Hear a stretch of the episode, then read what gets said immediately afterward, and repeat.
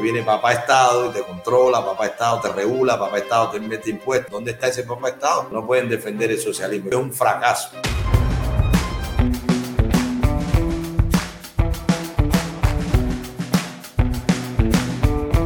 Bienvenido al podcast donde hablamos de negocios, emprendimiento, análisis económicos y demás temas que puedan interesar a emprendedores, negociantes y la audiencia en general. Sin más, te dejo con el capítulo de hoy y si te gustó, sabes que puedes indicarlo.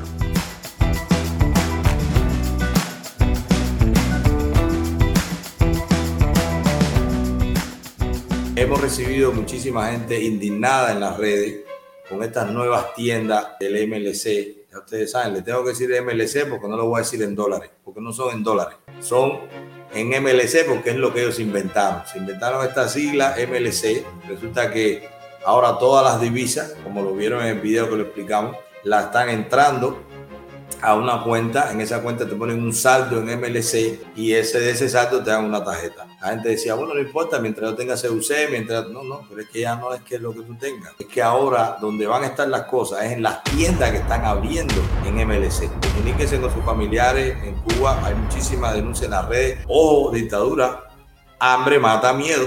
Hambre mata a miedo y está jugando con el hambre. Porque si ustedes dijeron al principio que esta historia del MLC solamente iba a ser para los carros, para las motos, para algunos artículos de, de, consumo de un poco de gama alta, que ellos lo hicieron en una mesa redonda y explicaron eso. Resulta que ahora es la comida. Las tiendas que están abriendo en las capitales de provincia es comida lo que tienen. Entonces, si tú ya no das nada en la libreta, ya no prácticamente quién come con lo que dan en la bodega. Después lo pasaste para, para, la, para la tienda, para la shopping. En la shopping eran con CUC. Pero si ahora la shopping es prácticamente la bodega, hay que sacar turno, eh, tú metes el día entero haciendo cola y no consigues nada, no sabes lo que hay hasta que no entra. Pero si arriba de eso, ya esas tiendas tampoco no van a estar abastecidas porque son en CUC. Ya tú no quieres CUC. ¿Por qué? Porque el cubano se la arregló y consiguió CUC. Ahora tú quieres MLC. ¿Por qué? Porque el MLC es el dólar que viene de afuera. Entonces, ahí ustedes van viendo que este tipo de medidas desesperadas,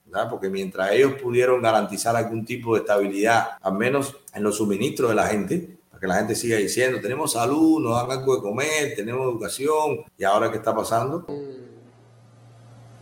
Así mismo. Eh, eh, no saben ni lo que van a hacer. Están recibiendo toda esa cantidad de divisas del exterior. Sabe Dios en qué cuenta están. Ya los dineros no entran a Cuba. Ellos lo manejan desde cuentas del exterior. De esas cuentas del exterior compran o pagan o deciden lo que tengan que hacer. Y en Cuba entonces se están manejando con esta tarjeta. ¿Cómo manejan el mercado? ¿Cómo conducen al mercado a la medida de ellos, imponiéndola? Pues muy fácil. Abro tiendas que solamente se paga con eso. Y en esas tiendas es donde tú encuentras las cosas. ¿Qué va a pasar? Que la gente en Cuba ya no se va a tener que preocupar por trabajar. ¿Para qué voy a trabajar si con lo que me pago no compro nada? Pero tampoco van a tener que preocuparse por la bodega. ¿Para qué quiero libreta si ya en la bodega no tengo nada? Entonces, ¿de qué se van a preocupar los cubanos? Bueno, a eso es lo que lo están llevando, a seguir pidiendo a que está afuera. Porque en Cuba nadie gana en dólares, nadie gana en libre esterlina, nadie gana en euros, nadie gana en yen, en yuan, nadie gana en divisa. Todo el mundo gana o en peso cubano o algunos que escapan con CUC. Entonces, si, es, si el MLC es lo que va a valer, ¿de dónde saca el cubano de adentro la divisa para cambiarlo por MLC? Entonces, ya,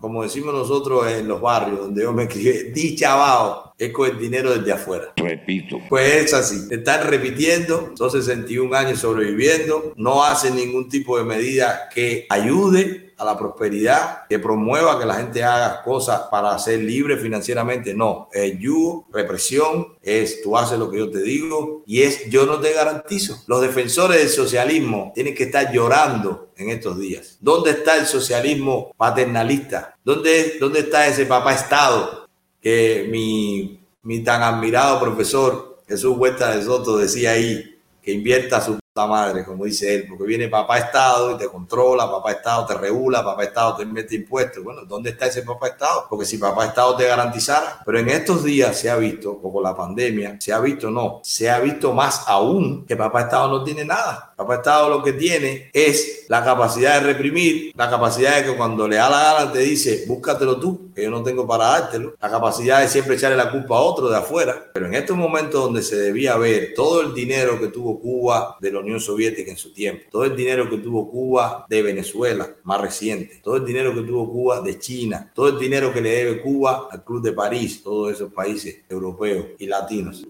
¿Por qué no creó infraestructura para estos momentos? ¿Dónde está la reserva?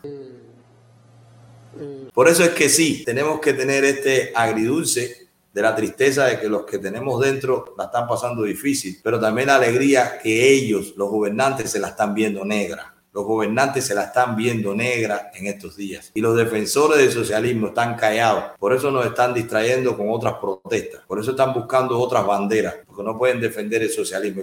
El socialismo en principio es un fracaso. Y este virus, si se puede decir que trajo algo bueno, fue eso demostró quién estaba preparado y quién no. Ahí lo ven. ¿Quién no estaba preparado? Los países socialistas, países comunistas. Están ahí sufriendo. No, de China no se habla porque China tiene una cortina de hierro que ahí ni se sabe qué puede estar pasando. Pero en Cuba, ¿qué es lo que nos interesa? En Venezuela, ¿qué es lo que nos interesa? Por la relación que tiene Cuba y Venezuela.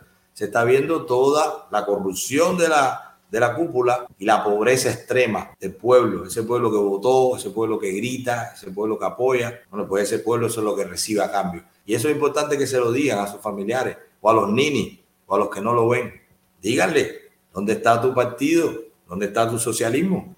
¿Dónde está tu Fidel? ¿Dónde está tu Raúl? ¿Dónde está Somos Cuba y continuidad? ¿Dónde está ahora? ¿Qué está haciendo? ¿Qué está resolviendo? Por eso no me puedo dejar de reír. Discúlpeme, pero me sale la risa. Me sale la risa porque se ve. Esto es una prueba. Constantemente la gente quiere, no, dame prueba, ¿qué es lo que va a pasar? ¿Qué va a pasar con los envejecientes en Cuba en un cambio? No me pregunte qué va a pasar.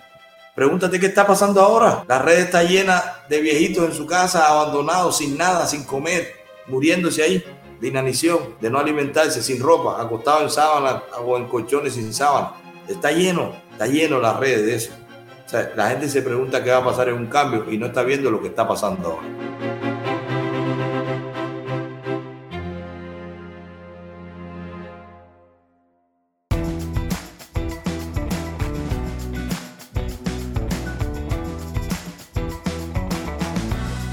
Bueno, hasta aquí el capítulo de hoy. Sígueme por esta plataforma para que nos quedemos conectados. Y te dejo mis otras redes en la descripción para que puedas educarte en otro formato de mi contenido.